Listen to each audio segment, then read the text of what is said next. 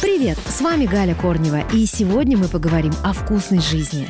Идеальный летний вкусный завтрак – это фрукты.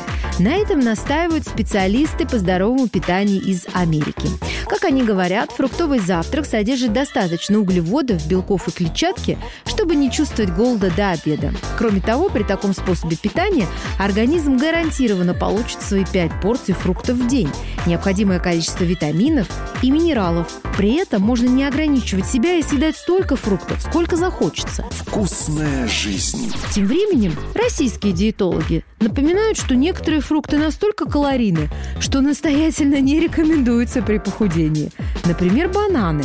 А, в частности, в 100 граммах бананов содержится 100 килокалорий – это приблизительно половинка банана. Ну, соответственно, целый банан – это примерно торт по калорийности. Ну, кусок торта. Страдающим от избыточного веса э, рекомендуется употреблять бананы в меньшем количестве и отдавать предпочтение недозрелым бананам, которые содержат больше пищевых волокон и клетчатки.